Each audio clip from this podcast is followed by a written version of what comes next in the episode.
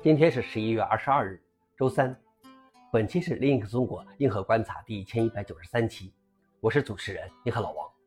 今天的观察如下：第一条，Rust 有了一个制定规范的团队，但不负责定义该语言。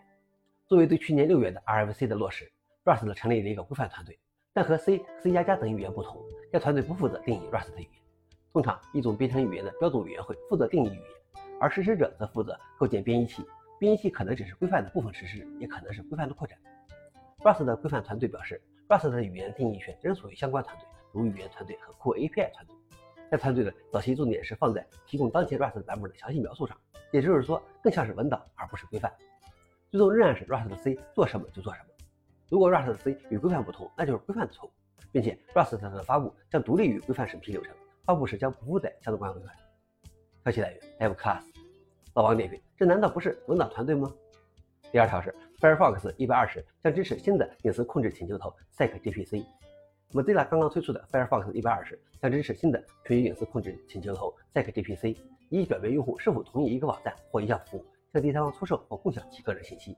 类似请勿跟踪，但它仍然是一项自愿遵守的隐私标准。消息来源 f o r e n i x 老王点评：谁会愿意出售个人信息或被追踪呢？这种标头只是用来表示抗议吗？最后一条是波兰法院地板下发现大型加密矿机。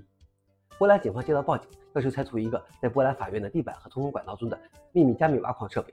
这些计算机每月可能会窃取上千美元的能源。目前尚不清楚该设备运行了多久。他们没有被发现的部分原因是通过自己的调制几条器，而不是法院网络连接到互联网的。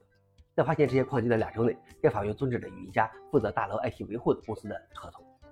消息来源：阿斯泰克尼卡。老王点评：这些矿工的想象力真是丰富啊！以上就是今天的硬核观察。